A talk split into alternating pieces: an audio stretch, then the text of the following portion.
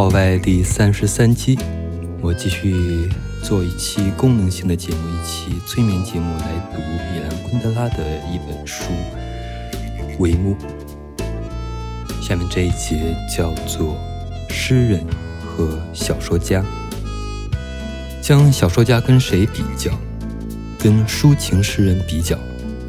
黑格尔说，抒情诗的内容就是诗人本人。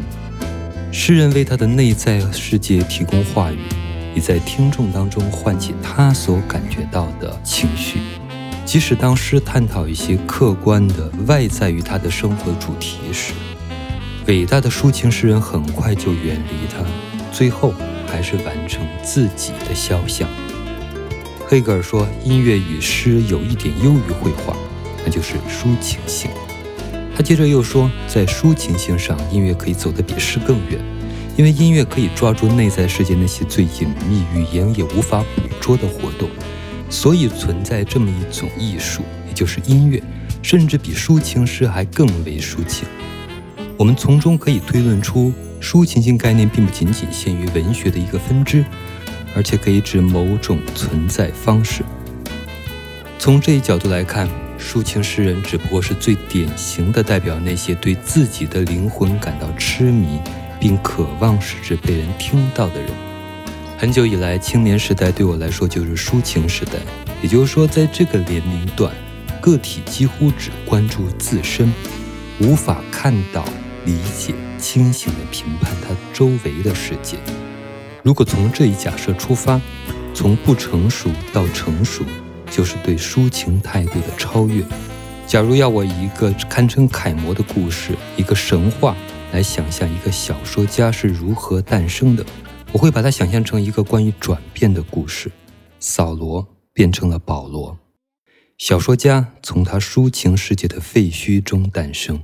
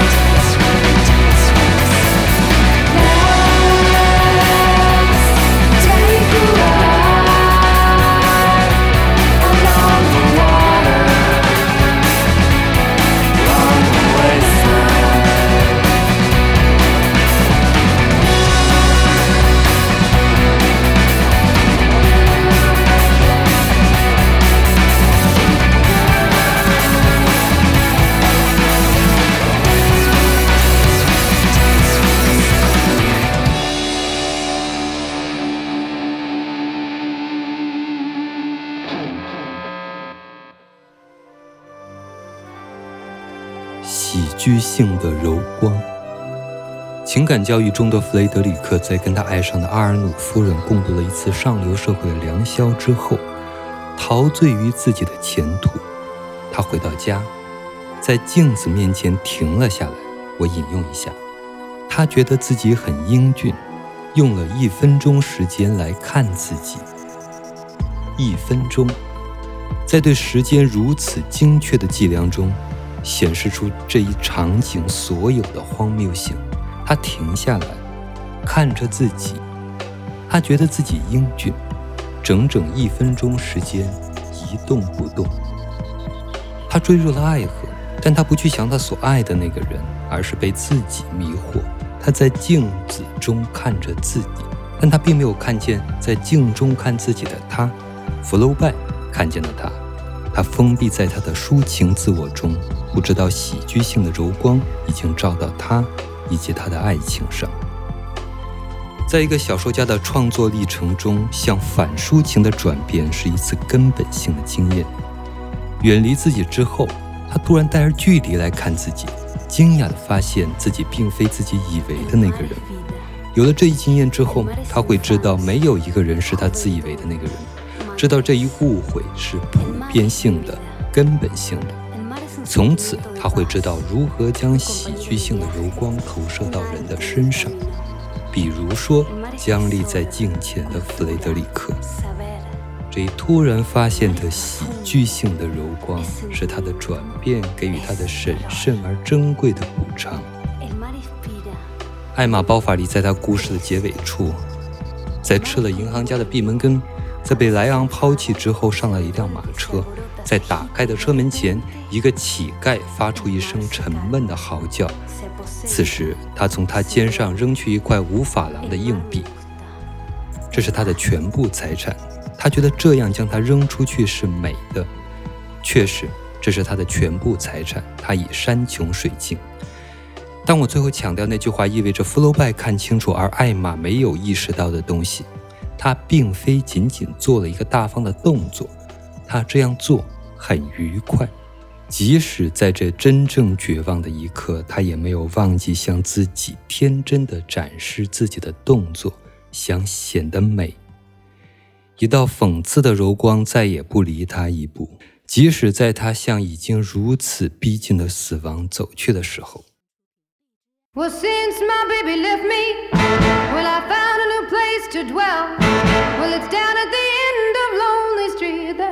Heartbreak hotel where I'll be. I'll be so lonely, baby. I'll be so lonely. I'll be so lonely, I could die. Well, although it's always crowded, you still can find some room for broken-hearted lovers to cry there in the gloom. Well, they'll be, they'll be so lonely, baby. They'll be so lonely. Well, they're so lonely, they could die keep flowing. The desk clerks dressed in black. They've been so long on lonely street. They never, they never look back. And they'll be, they'll make you so lonely, baby. Oh, they're so lonely. Well, they're so lonely, they could die. Well, if your baby leaves you, you've got a tale to tell.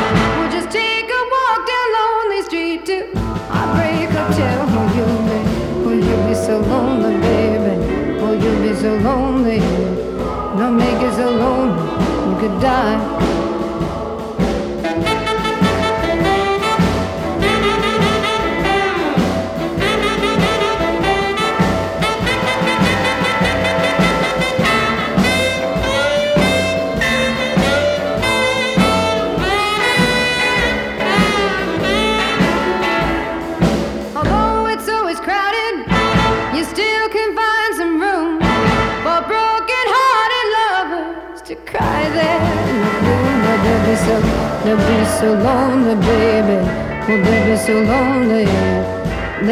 So long I could die.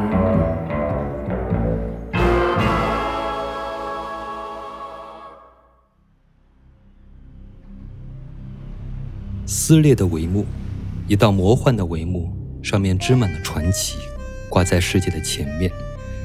塞万提斯派唐吉诃德去旅行，撕裂了这道帷幕。世界在这位流浪骑士面前，以他非诗性、喜剧性的裸体呈现出来，就像一位匆匆化妆去赴他首次约会的女人。当世界涌向刚刚出生的我们时，是已经化过妆、戴上了面具、被预先阐释了的。而上当受骗的不光是保守者，反叛者由于急于与一切和一切人对立，并没有意识到自己本身有多么驯服。他们所反叛的，仅仅是被阐释为、被预先阐释为值得反叛的东西。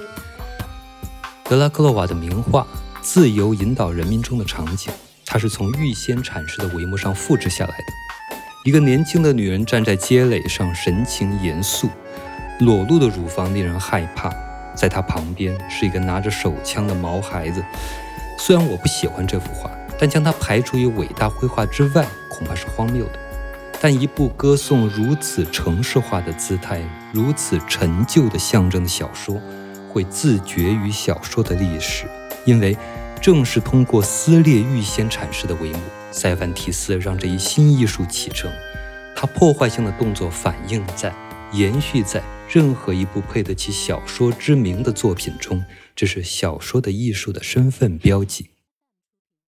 Just a dream, just a dream.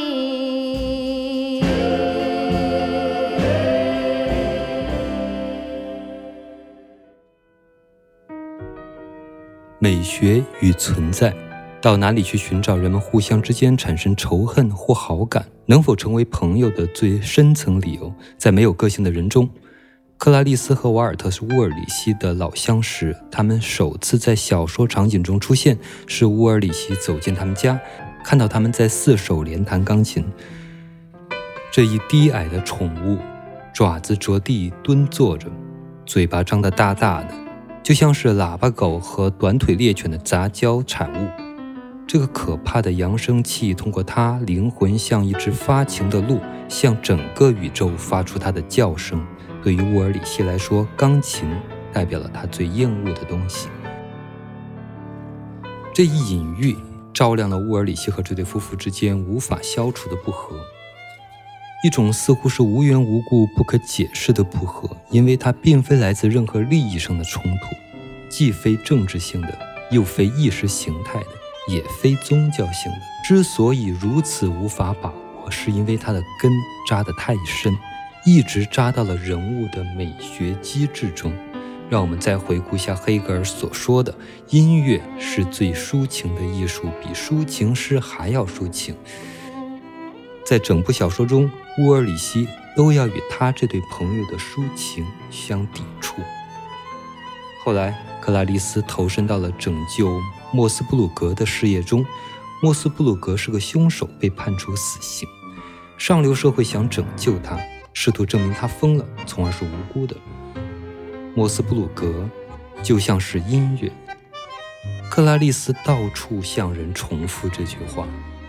正是通过这句毫无逻辑的话，是故意无逻辑的，因为抒情精神就喜欢通过无逻辑的句子来体现。通过这句毫无逻辑的话，他的灵魂向全世界发出悲鸣的喊声。乌尔里希对这一喊声无动于衷，并非他希望一个疯子被判处死刑，而是因为他无法忍受莫斯普鲁格的捍卫者歇斯底里的抒情。